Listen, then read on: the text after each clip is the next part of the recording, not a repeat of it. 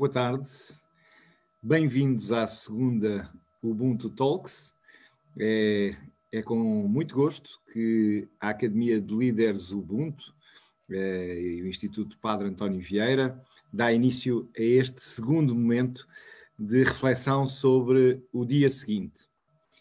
E hoje é para nós um grande gosto e uma honra poder contar com o nosso amigo, o professor François Vallée. Eh, o professor François Vallée é filósofo, é especialista em ética, eh, é também um profundo conhecedor das questões da responsabilidade social universitária e um homem profundamente comprometido com um olhar ético sobre o nosso tempo e o futuro. Vou variar entre o português e uma tentativa de aproximação ao espanhol, saudando todos aqueles que estão conosco. François, és um grande gosto poder te ter com nós outros, és um grande honor que puedas compartilhar tua experiência, tua mirada, tua, sabedoria para intentar mirar hacia o futuro. E nestes dias da pandemia, es necesario mirar con esperanza hacia el futuro. Bienvenido, François. Es un gran gusto poder tenerte con nosotros.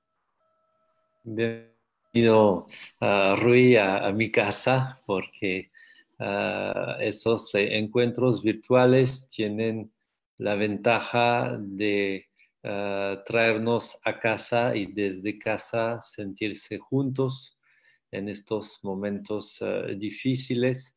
Me disculparán que portugués, uh, pero no, no tengo uh, la habilidad para hablar el idioma de Fernando Pessoa, que es mi, mi, poeta preferido. Y, pero no hablo el castellano desde el orgullo de Madrid, sino desde el donde he aprendido el castellano.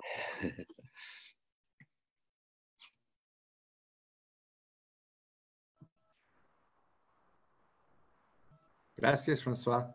Te, te, te, escuchamos ahora con tu presentación. Ok.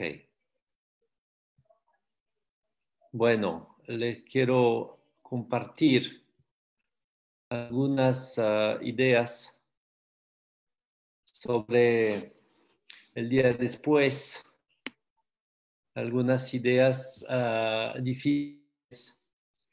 Eh, es muy difícil uh, para quien ha defendido desde hace muchos años la idea del el gran pensador Edgar Morin, que dice que estamos en un Titanic planetario.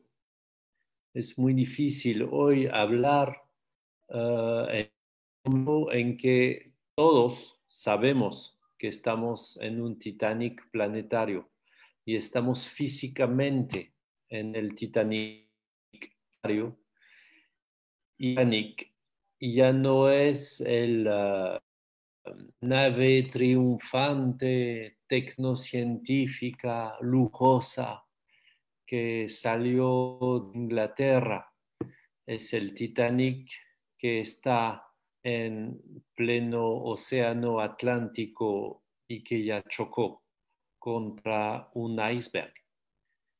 Y cuando el Titanic choca contra un iceberg, no sirve refugiarse en su cabina, en su cuarto y cerrar la puerta con llave, decir, estoy a salvo, yo estoy a salvo, porque sabemos que en el barco estamos todos y que todos o bien nos salvamos o bien morimos. Y estamos en este momento de la humanidad. Porque lo políticamente correcto por lo que la, la, con la cual debemos trabajar la educación, el liderazgo de servicio, la filosofía, el arte, esta ternura tiene que decir las cosas claras y duras que estamos realmente en un momento crucial de la humanidad. En este momento crucial tenemos dos posibilidades. O bien seguimos en nuestro Titanic planetario tras la corona crisis, el día después de la corona crisis, o bien pasamos a otro barco, el barco del arca de Noé, y nos acordamos del relato de la torre de Babel. Tomo estos dos relatos bíblicos, primero porque son muy conocidos por todos, y porque curiosamente, aunque hablaban del Génesis, nos están hablando de muchas cosas importantes de nuestro presente y de nuestro futuro inmediato. Entonces, de lo que quiero hablarles hoy día es de la dificultad de cambiar de un barco a otro. Pero cuando mi barco se está hundiendo en el fondo del mar, no tengo otra solución que tomar otro barco otra embarcación. Estamos en este tiempo en la humanidad por una razón simple. Es que el COVID-19 no es un accidente, no es una casualidad. Los científicos saben que la depredación que estamos haciendo hacia la naturaleza desde hace tres siglos a un estado tal que la naturaleza apartada de la humanidad ya no tiene sitio. Entonces, los seres como los virus que viven en seres pequeños mamíferos muy apartados de la humanidad, tienen que migrar, tienen que hacer la inmigración como lo tienen que hacer los sirios, como lo tienen que hacer eh, los... Eh, los venezolanos, como lo tienen que hacer la gente que vive en América Central y que inmigra hacia Estados Unidos, migran donde pueden y cuando encuentran un cuerpo de sin plumas, dicen, perfecto, aquí voy a vivir ahora. Y es lo que nos está pasando porque estamos depredando la naturaleza y no estamos tomando ese mensaje del arca de Noé. Ese mensaje del arca de Noé es mensaje contra la depredación global. ¿Qué nos dice Noé? Noé el justo, no el justo. Nos dice, la humanidad es guardián responsable de toda la vida en el planeta Tierra. Ningún animal puede construir el barco común para salvar toda la humanidad y toda la vida en el planeta. El único animal que puede construir el barco es el ser humano. Entonces con Noé encontramos el sentido de nuestra presa en el planeta Tierra. Somos los guardianes de la vida. Y en el barco de Noé, todos son bienvenidos. No solamente la familia de Noé, todos los demás, plantas, animales, virus también, porque el virus no es nuestro enemigo. En nuestra sangre, en nuestra ADN, hay 8% de material genético viral que viene de épocas remotas en que fuimos contaminados y parece ser, dicen los científicos, los virus ayudan también a la complejización eh, genética de las especies. Entonces todos tienen que entrar en el barco. Y la alianza nueva que crea Noé, el arca de Noé, es la alianza armónica con la vida, que es el fin de la existencia humana. Ese es un mensaje que debemos absolutamente compartir entre nosotros. Y Babel, Babel es el mensaje contra la uniformización global. El problema es la ausencia de límites. Cuando Dios llega a la ciudad de Babel, todos están de acuerdo, todos hablan el mismo idioma, todos están construyendo una torre, todos viven juntos, todos los humanos hacen lo mismo al mismo tiempo, lo que es la definición de una crisis. Cuando todos hacemos lo mismo al mismo tiempo, hay crisis. Por, ejemplo, todos estamos buscando comprar máscaras y entonces hay crisis de máscaras porque todos hacemos lo mismo. Y la reflexión de Dios en el episodio de Babel es, ¡Ah! ya no van a tener límites si están todos juntos con el mismo idioma.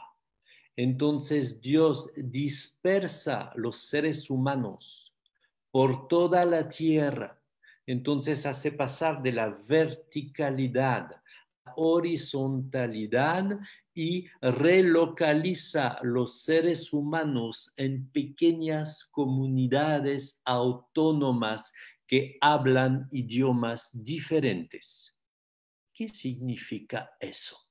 Significa que Dios quiere que la armonía entre los seres humanos se encuentre desde las diferencias entre los seres humanos, desde la traducción obligada, la traducción mutua de tu parecer en mi parecer, de tu idioma en mi idioma, de tu opinión en mi opinión, y que esta dificultad horizontal de traducción sea nuestro modo de organizarnos en la tierra.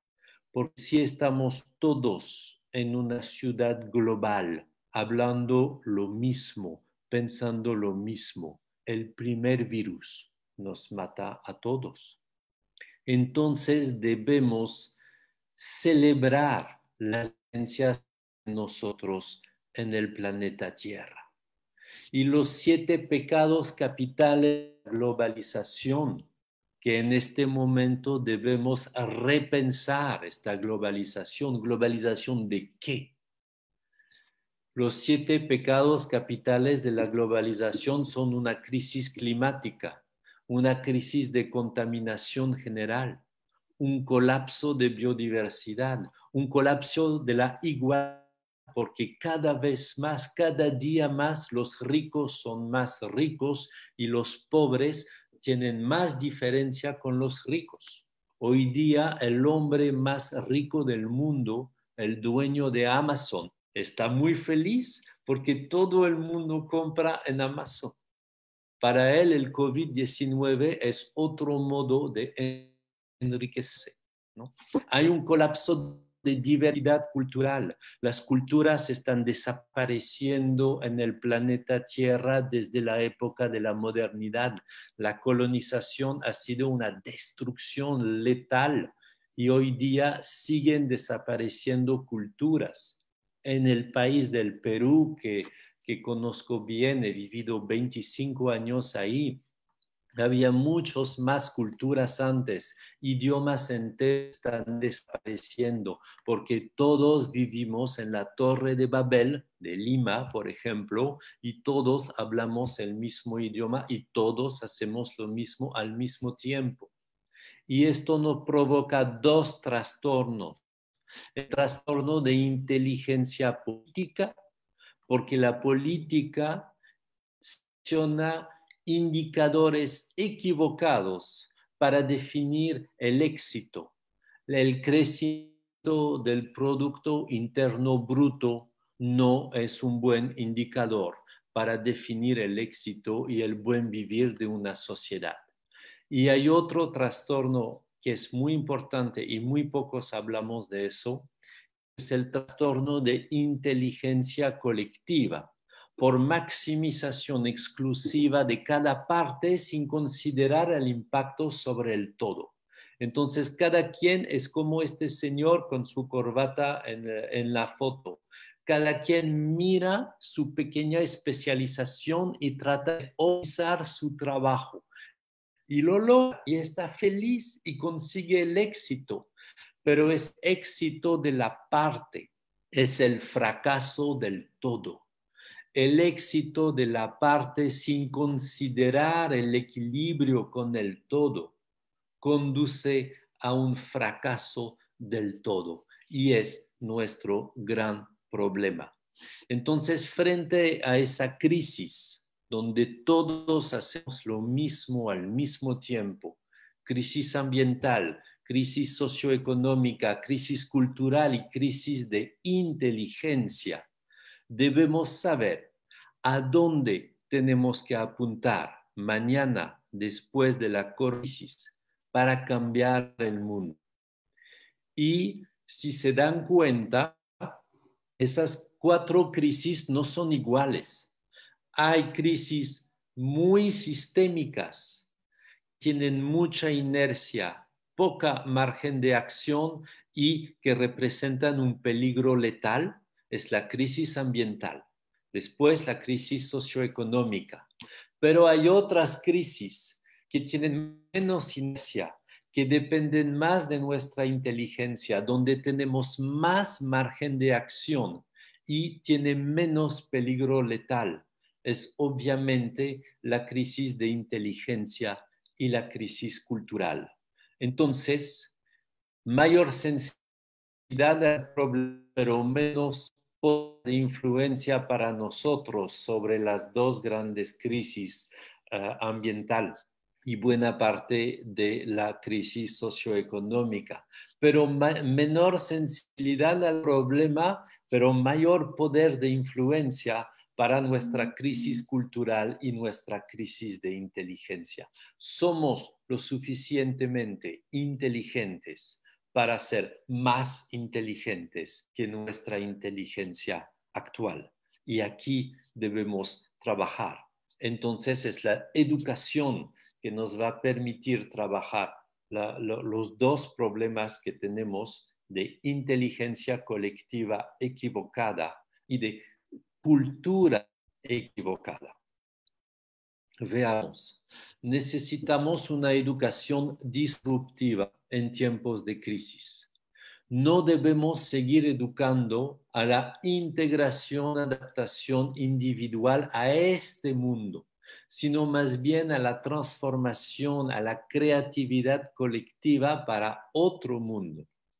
No podemos educar a, cada joven por separado, con inyectando el saber en la cabeza, sino debemos empezar a pensar la educación grupal, una educación del grupo de jóvenes, una educación de la comunidad, una educación de todo el salón de clase. Construir ambientes de aprendizaje y de intervención en sociedad alrededor de los jóvenes, facilitar a los jóvenes entornos de mutualidad, donde ellos van a poder tener confianza para actuar.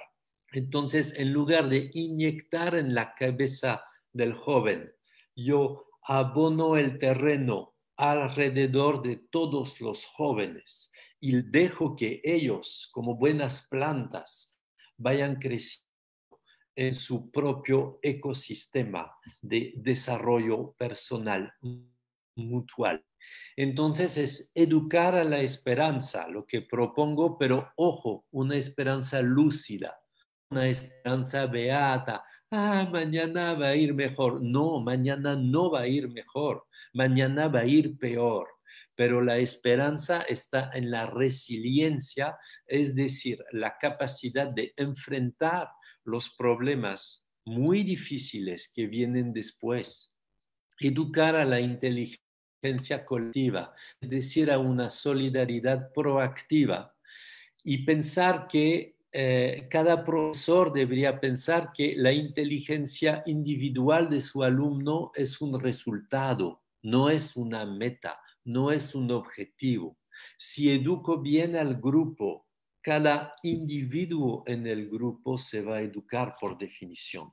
Y, por ejemplo, podría evaluar no la persona, sino la clase, el grupo eh, de, la, clase, y pedirle a la clase que eh, se desarrolle bien y decirles, si alguien en la clase se queda atrás, si alguien falla, falla toda la clase.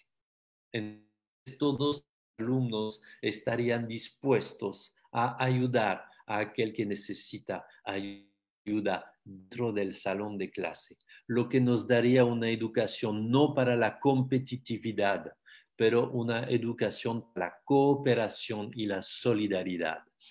Y debemos educar en base a desafíos, desafíos para crear en los alumnos un estrés positivo. Un estrés positivo es lo que sucede cuando empiezo a hablar frente a un público, cuando subo en un escenario para hacer una obra teatral, eh, cuando a conocer gente que no conocía antes.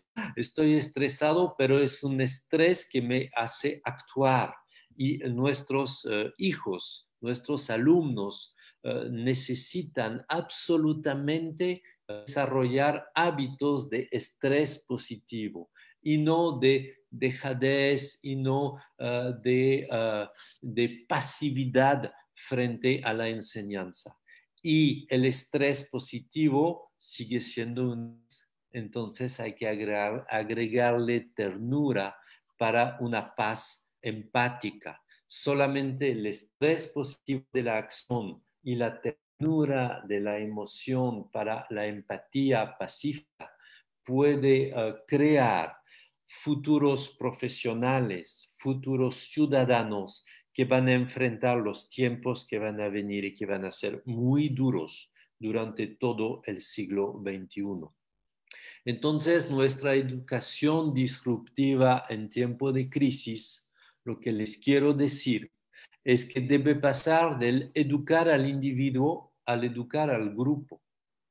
Debe pasar del insertar al individuo en un mercado, en este mercado laboral, a transformar el mercado con la creatividad educativa. Debe pasar de la hiperespecialización del joven, del estudiante, lo que crea fragilidad, porque sabe mucho de muy poco tiene que vender su saber para que todos los demás le den lo que él no sabe. Entonces es muy frágil el hiperespecialista. Debemos más bien crear estudiantes que, tengan autonomía, es decir, capacidad juntos de resolver los problemas y que sepan no solamente de matemática, sino también cultivar la tierra en el campus universitario ser matemáticos y también ser agricultores, tener polivalencia para la autonomía. Debemos transmitir enseñanzas prefabricadas. Las enseñanzas están en Internet, las enseñanzas ya están en nuestra disposición y el hecho de pasar a la educación virtual hace que ¡oh! Los profesores se dan cuenta que todo está a disposición, el conocimiento, la metodología, las herramientas, todo está aquí. Pero solamente ahora que estamos eh, teniendo que cambiar a la educación, nos damos cuenta que sí lo podíamos hacer. Entonces hay que pasar a una educación basada en problemas, pero no problemas artificiales problemas reales de gente real, solucionar desafíos con aprendizaje mutuo solidario, con liderazgo de servicio, con em, aprendizaje servicio solidario, es lo que debemos incentivar en esta nueva educación. Y debemos pasar de una educación que va de lo simple a lo complejo, una educación cartesiana, equivocada, que piensa que en el mundo hay cosas simples y que después habrá cosas complejas. No, el mundo siempre está presente, siempre es un mundo complejo, entretejido. Entonces, los nos van de lo complejo a lo complejo. Y pasa por lo simple, es decir, la, especialización, el análisis es lo que va a permitir realmente pasar de lo complejo a lo complejo, pasando por lo simple. Pero el objetivo siempre es transitar juntos por lo complejo. Y necesitamos una, ah, una cultura disruptiva en ese tiempo de crisis hacer la revolución, porque debemos rehablar de revolución, no es una palabra mala y estoy a favor de una revolución no violenta y, cariñosa y tierna, por supuesto. Hacer la revolución siempre pasa por inventar un nuevo cuento, contar de otro modo lo que el cuento oficial nos cuenta ver los acontecimientos de otro modo y encontrar nuevos héroes, como lo que trata de hacer Ubuntu Academia, encontrar los nuevos héroes de las nuevas historias que hay que crear. Eso es muy importante, porque en este momento la vergüenza tiene que cambiar de campo, tiene que cambiar de lado. Aquel que tiene vergüenza hoy es aquel que no tiene y no puede consumir es el pobre.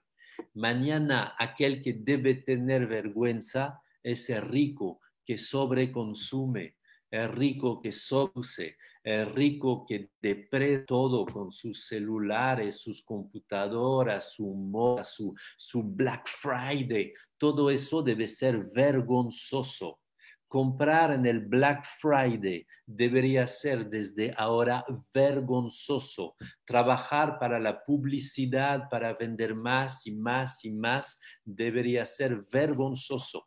Entonces hay que ridiculizar la depredación compulsiva, productivismo y del consumismo, promoviendo una sobriedad feliz. Ser feliz en una tierra en forma sobria, limitada, amar a las limitaciones y amar más al vínculo con la madre tierra, con las sabidurías indígenas, por supuesto, que tenemos en América Latina todavía muy vivas, hay que escuchar lo que nos dicen esa gente. El vergonzoso antes era el, indígena, no sabía hablar como el profesor, Ahora el vergonzoso tiene que ser el profesor que no sabe la sabiduría del indígena. Enseñar el pensamiento sistémico. Todo es interdependiente y todo tiene impacto sobre todo, todo el tiempo. Lo que comen los chinos en un mercado de Wuhan, si comen un animal, esto tiene impacto sobre mí, sobre mi vida, sobre mi capacidad de trabajo, sobre mi capacidad de ir a ver o no ir a ver mi abuelo que se está muriendo y de poder enterrarlo.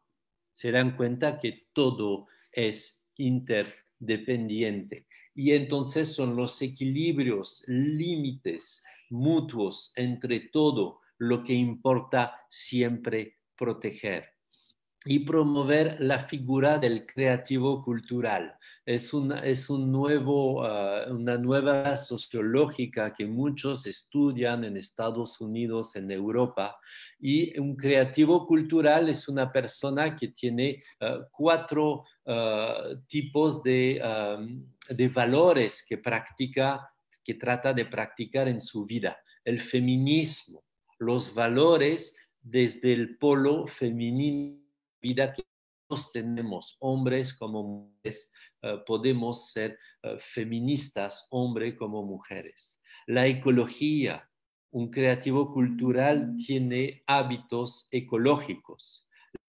solidaridad, un creativo cultural le gusta unirse con los demás para hacer proyectos comunes, no tiene valores de competencia, tiene valores de cooperación y la búsqueda de espiritualidad. Es decir, no solamente el consumo, no el consumo de pan, sino de la razón profunda de la existencia del pan. Entonces tenemos varios tipos de culturas contra los cuales tenemos que luchar. La peligrosa, la cultura pro-Titanic, es la cultura de la optimización sin límites. La cultura que dice impossible is nothing. Esa es una palabra absolutamente loca. Ese es un, es un lema absolutamente estúpido. Claro que imposible es algo. Imposible es muy bueno. Hay cosas posibles y hay cosas que no son posibles y que no deben ser posibles. Entonces, la cultura de la optimización límites, la cultura de la perfección, perfección en la parte, entonces destrucción del todo, y la cultura del transhumanismo, que dice que el ser humano está mal, no es lo suficientemente fuerte, no es lo suficientemente competitivo, tenemos que mejorar la raza humana. Mucho cuidado con eso. Yo prefiero la cultura amorosa, la cultura pro arca de Noé, la cultura, y les pongo la foto de un libro de Michael Sandel, filósofo que eh, escribe contra la perfección un libro de ética eh, en la era genio genético, porque él está eh, contra la, la idea transhumanista de mejorar la genética humana. Hay que amar nuestra imperfección. La humanidad es imperfecta y es buena siendo imperfecta. Es muy importante amar a nuestra imperfección y no querer ser óptimos y no querer ser perfectos. Debemos entender bien el cuento de la Torre de Babel y entender que el Dios de la Torre de Babel, que nos quiere dispersos horizontalmente, con idiomas diferentes, entonces imperfectos, con una comprensión imperfecta, pues este Dios quiere nuestra sostenibilidad y quiere nuestra justicia de diversidad en el planeta Tierra. Bueno, aquí termino la, la, y uh, devuelvo la palabra a mi gran amigo Roy uh, para que podamos seguir falando portuñol. Gracias, François. Eh, mil gracias por tu contribución. Eh, siempre es una, de verdad un inspirador para todos nosotros y lo creo que habéis compartido algunas ideas de verdad muy, muy importantes para nuestro futuro común. Y, y para empezar ahora, las personas pueden compartir cuestiones para François en Facebook, pueden eh, eh, enviar sus, sus preguntas. Eh, y yo voy a empezar también compartiendo contigo cómo, cómo, cómo miras la necesidad de nuevos líderes. Lo entendemos que hablas de un nuevo tiempo eh, que mm, creo que necesita de nuevos líderes, de un nuevo estilo, de una nueva cultura de liderazgo. ¿Cómo eh, miras la emergencia, la, la posibilidad de tener nuevos líderes para un nuevo tiempo? Mm es una pregunta muy, muy importante. Ah, ah, vivimos con la figura ah, equivocada de una organización piramidal. Todas las organizaciones tienen su organigrama y confundimos la punta de la pirámide, el jefe de la pirámide con el líder. Y hoy vemos que organizarnos siempre trabajar desde un liderazgo compartido. Y en ese liderazgo compartido, a veces la persona la más importante no es el jefe que está arriba de la pirámide, sino la enfermera que va a cuidar mi hijo, que va a cuidar mi padre, que va a cuidar mi, mi prima, eh, que necesita un respirador artificial.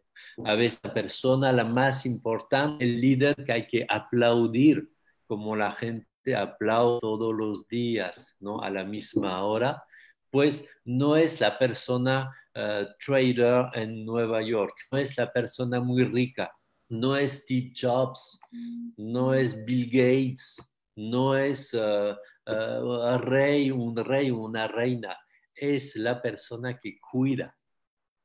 Entonces, el nuevo liderazgo primero tiene que ser un liderazgo compartido. Debemos dejar de pensar, confundir jefe con líder. No, el jefe no necesariamente el líder. ¿no? Liderazgo compartido y liderazgo eh, donde nos pasamos la pelota. Me gusta mucho el fútbol y eh, en el fútbol el líder es aquel que tiene la pelota. Y si cambia la pelota de, jugador, cambia el liderazgo. Y todo el equipo cambia. Bueno, necesitamos trabajar este, este tipo de, de liderazgo para toda la sociedad, ¿no? Gracias, François. Y han empezado eh, las eh, preguntas que los nuestros eh, participantes en este Ubuntu Talk te, te, gustarían de, de, poner. Y Daniel Rodríguez te pregunta, muy inspirado también por Edgar Morin, que tú gusta muchísimo, es una de de tus inspiraciones. Edgar Morin habla mucho que es necesario reemplazar um pensamento que, que aísla, que separa, com um pensamento que é, capaz de conectar e distinguir. Eh, ¿Lo crees que os educadores estão listos para este novo paradigma educativo? E que nós falamos também um novo paradigma educativo para de Ubuntu, não? ¿Lo crees que os educadores lo podem hacer? Que, que retos para os educadores, para nossos maestros, para todos aqueles que têm responsabilidade educar en nuestras sociedades? Mm, es una muy buena uh, pregunta. Es difícil para el educador pasar de un pensamiento separador y que trata de simplificarlo todo a un pensamiento que, que conecta, a un pensamiento complejo. Es difícil para el educador porque es difícil para todos nosotros que todos nosotros en la nueva educación somos educadores. Somos educadores desde lo que hacemos, desde nuestro comportamiento, desde nuestro ejemplo. Entonces, pasar a un pensamiento de, de, conexión y de complejidad. Complejidad no quiere decir complicado.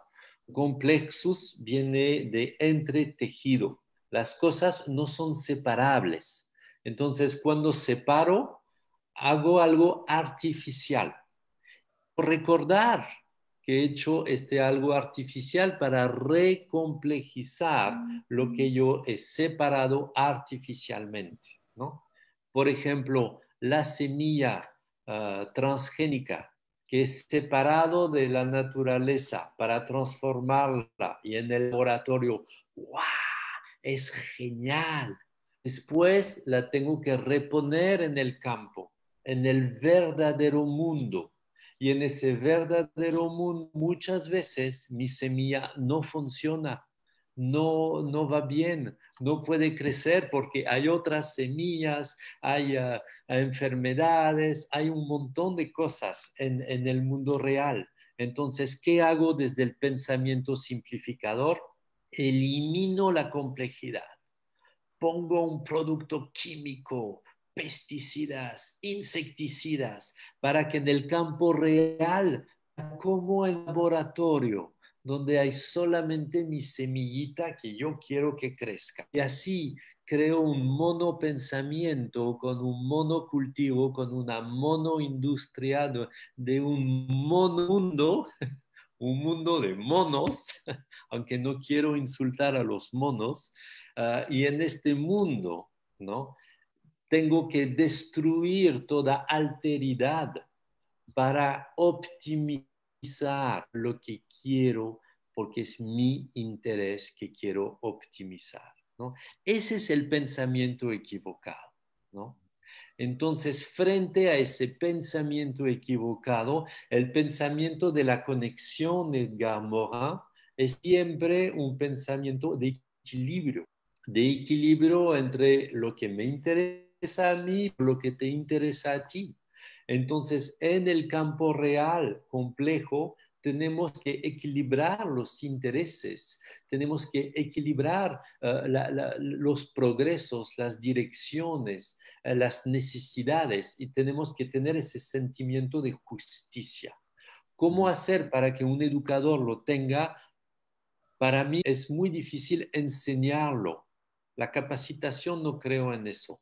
Yo creo en el desafío. Obliguemos el profesor con sus alumnos a ir a resolver un problema real en la comunidad real. Y como el problema real es complejo, la comunidad real es compleja, pues va a suceder muchas cosas que el profesor va a tratar de con el inicio que sea simple, que sea evaluable.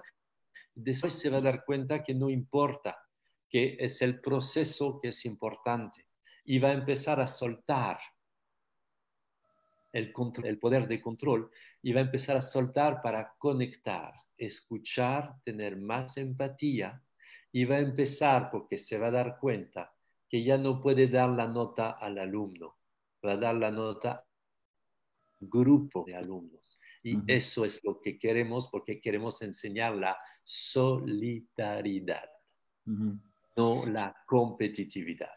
Sí, verdad, verdad, eh, François. Eh, y hago el puente eh, a una otra cuestión que llega de México. tenemos personas participando de muchos países diferentes en esta conversación. Y Manuel Mejía, te, te, gustaría de preguntar, muy conectado con lo que has dicho, ¿cómo podemos educar en, en, la competencia de la colaboración? Um, se percebe de una forma muy, muy, muy clara en tu intervención que la colaboración eh, es una llave para el futuro, ¿no? Sí. ¿Cómo lo podemos hacer? ¿Cómo, cómo podemos poner en nuestra uh, ruta uh, el aprendizaje de la colaboración, del trabajo en equipo? Mira, primero, yo sé, yo también soy educador, sé que todas las ideas que avanzo ahora son utópicas utópicas no quiere decir eso y no quiere decir imposible. Quiere decir que no tiene lugar aquí y ahora, pero en el tiempo de crisis es el momento para que lo que era imposible antes, era estúpido antes, empiece a tener lugar.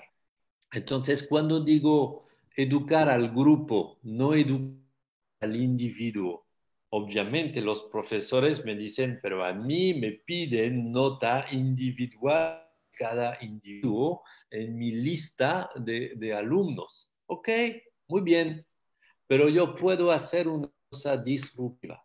Yo puedo decir que 20% de la nota individual va a ser una nota de calidad de la vida del grupo clase. Mm. Y puedo decir, en ese 20%, si hay uno de sus compañeros que está atrasado, que no ha entendido, que no va bien, que no puede progresar con ustedes, si hay uno que sufre de bullying, si hay uno que tiene algún problema y que ustedes no se solidarizan para apoyarlo, van a perder el 20% de su nota. Entonces, aquel que tenía 20 tendrá solamente 18. Aquel que tenía 10 va a tener 8. Ustedes eligen, ¿no? Y con eso trabajo el interés a la colaboración. El interés a la colaboración que es muy espontáneo en muchas culturas del mundo, pero desgraciadamente en nuestra educación moderna del colegio moderno, de la universidad moderna, hemos perdido esa evidencia de la colaboración que podemos reintroducir. Eh, François, y, lo tema de la utopía que, que, hablabas, ¿no? Eh, nosotros en la Academia Ubuntu hacemos una, una, una citación siempre de Mandela hablando que el imposible eh, es lo que ah, eh, solo es imposible hasta que se le hace, ¿no? Em, y, cómo, de verdad, cómo podemos transformar las utopías em realidades, como podemos ser uns utópicos muito pragmáticos, de concretar a realidade. Ah, ¿Lo crees Mira, que lo, lo, podemos lograr? ¿Cómo lo, cómo lo, cómo lo empezar sí, esta ruta? Pero, ¿no? Es una pregunta hemos... de Juan de Dios de Perú, de, de tu ah. otra patria amada, ¿no? Juan sí, de Dios sí, que envía la pregunta de Chiclayo, de Perú. De Chiclayo, saludos para Chiclayo, donde se come un gran ceviche. ya le hemos hecho la utopía. Mire, hubiéramos dicho hace tres meses, el mundo va a parar, la economía del mundo va a parar, los aviones van a parar, las emisiones de CO2 van a bajar, la economía se va a detener, no vamos a ir, vamos a hacer colegio en casa ¿Hubieras creído eso? Sí, no, llega imposible, ¿no? un pequeño virus y la utopía es realidad. La, donde todos los ecologistas, todos los científicos repiten desde hace años que estamos yendo al colapso general por el cambio climático, la pérdida de biodiversidad, etc. Y nadie los escucha, nadie los escucha y viene un virus y todo el mundo lo escucha. Entonces, el, el, virólogo le, ganó al, al, climatólogo, ¿no? Entonces, la utopía siempre es posible. El problema es una utopía consensuado, trabajado juntos. Eso se llama la acción política. Justamente el presidente de mi país, de Francia, hace tres meses era un neoliberal. Hoy día habla de renacionalizar, reindustrializar Francia, tener más dinero para la salud, más dinero para la educación. Entonces tiene un discurso socialista y habla de las necesidades ecológicas. Entonces, los acontecimientos pueden conducirnos a cambiar cuando uno sabe eh, aprovecharlos. Es el momento de la inteligencia colectiva. El mundo tiene set de inteligencia colectiva. y, François, conectado con la inteligencia colectiva, Ana Ramos nos propone cómo lo podemos lograr que las personas, los ciudadanos, pueden creer más en sí mismos para este cambio, que pueden sentirse mm. empoderados para hacer el cambio. Eh, ¿Cómo podemos ayudar cada uno a creer más en, en sus capacidades, trabajando también su autoconfianza para, para poder cambiar mm, la realidad en el sentido que, que, que, que aquí compartes con nosotros? Sí, es una pregunta muy importante. Dentro de todas las críticas que se le puede hacer al sistema escolar actual, individual, de, competitividad, no darnos suficientemente confianza en nosotros para hacer lo, que eh, debemos hacer. Es muy importante volver a tomar conciencia de que sí podemos hacer muchas cosas. Y, por ejemplo, las herramientas virtuales nos permiten hacer encuentros así, agruparnos, crear momentos sociales, crear uh, muchas uh, nuevas cosas. Entonces, para tener confianza en nosotros, hay que tener confianza en nosotros. Eh, eh, la confianza eh, personal es una decisión, es una decisión.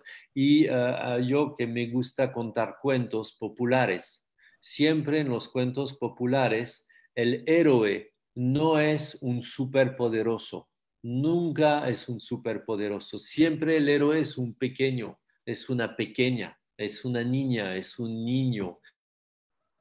Mm pobre siempre, y, pero tiene la confianza de arrojarse al mundo y de ir con toda ingenuidad a, a, a, a construir lo que le falta a, pensar en, la generosidad de la acción eh, para, eh, como tú bien dices, lo que Nelson Mandela decía, ¿no? Todo parece imposible hasta que se ha hecho, ¿no?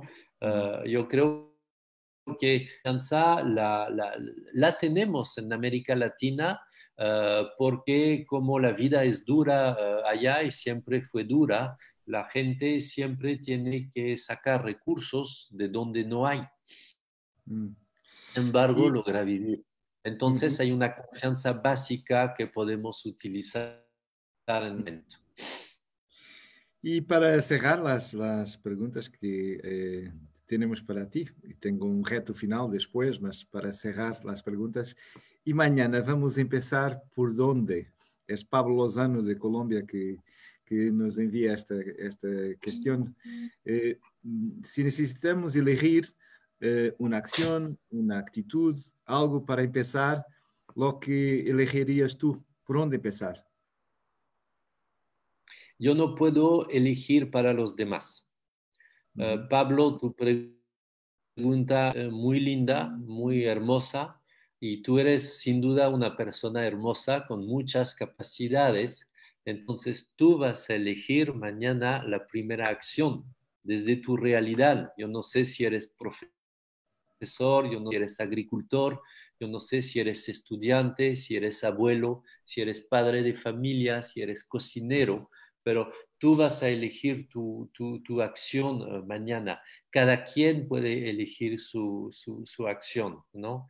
Yo elijo la, mía de siempre, ser una especie de transmisor, transmisor a través de, historias y de conceptos que quiero los más posibles de eh, complejidades, ¿no? Transmitir lo complejo en forma simple sin olvidar la complejidad. Ah, yo no sé mañana qué voy a hacer porque yo no sé si mañana voy a tener la enfermedad o, no, ah, pero sin duda uh, contaré con Y ese es el objeto final. Te conocemos muy bien como filósofo, como profesor y también como contador de cuentos. ¿Tienes un cuento para compartir con nosotros a cerrar esta nuestra magnífica conversación que te agradecemos muchísimo y nuestra gratitud es muchísima por todo lo que has compartido para nosotros. ¿Mas tienes un cuento para cerrar? Este, eh, yo no, no, había previsto ningún cuento y, y, más vale tener 100 enemigos que un solo amigo como Ruiz Márquez que me pone en, apuro en este momento, pero voy a, voy a contar una, una, historia. A ver, ¿qué historia puedo contar? ¿Cuánto tiempo tengo, Rui? Todo lo tiempo que necesites. Para ti y para tus cuentos es la eternidad. Ok. Ah, quisiera contar un cuento del Buda,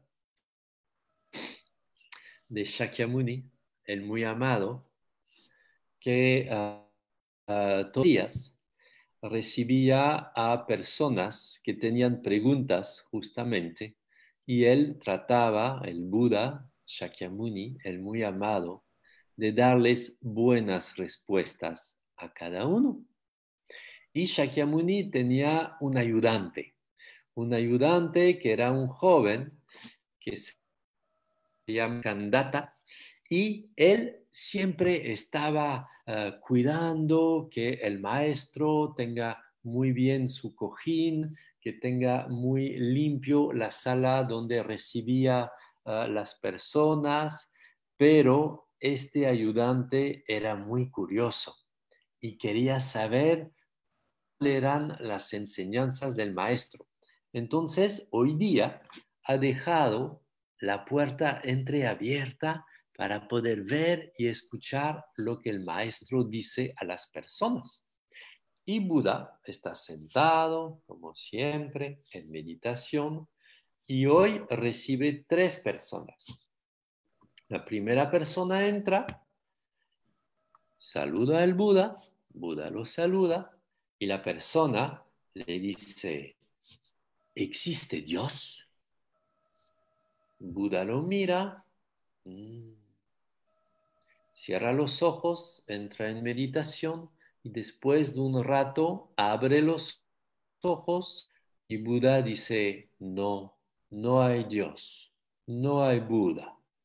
Oh, el, hombre sale, está realmente muy sorprendido y entra el segundo hombre.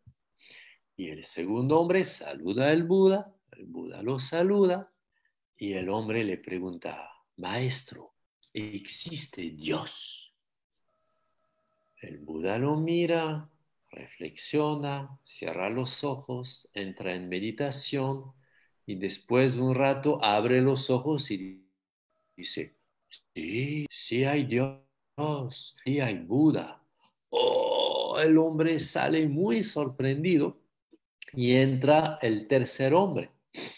Es un hombre humilde, un campesino, saluda al Buda, Buda lo saluda, Buda cierra los ojos, el hombre cierra los ojos, los dos se quedan en silencio mucho tiempo a ojos cerrados. Y después el hombre, el campesino, empieza a llorar y llorar lágrimas de alegría, de felicidad, abraza al Buda, se abrazan los dos y se va muy feliz, iluminado. Y detrás de la puerta estaba el ayudante del Buda rascándose la cabeza, ¿no? Preguntando, pero ¿qué es eso? Y entonces no pudo más y el ayudante abre la puerta y dice, maestro, escuché de casualidad, usted dijo a esas personas de casualidad. Y no entiendo nada. Usted dice al primer hombre que no existe Dios, al segundo hombre le dice que sí existe Dios y al tercer hombre no le dice nada, pero sale feliz. No entiendo. Y el maestro le dice, ayudante, ¿por qué escuchas respuestas a preguntas que no son tuyas? Pero Ahora que hiciste la pregunta, yo la respuesta. El primer hombre era un creyente dogmático. Él estaba muy aferrado a su dogma y en realidad no me preguntaba nada. Quería cerciorarse de su dogma. Esa certeza no se la di. El segundo hombre era muy dogmático, un ateo muy dogmático, y él estaba aferrado a su dogma. Él no me quería preguntar nada, quería la certeza de la verdad de su dogma. Esa certeza no se la. Y el tercer hombre solamente quería estar un momento en presencia de la divinidad. Entonces, se la di.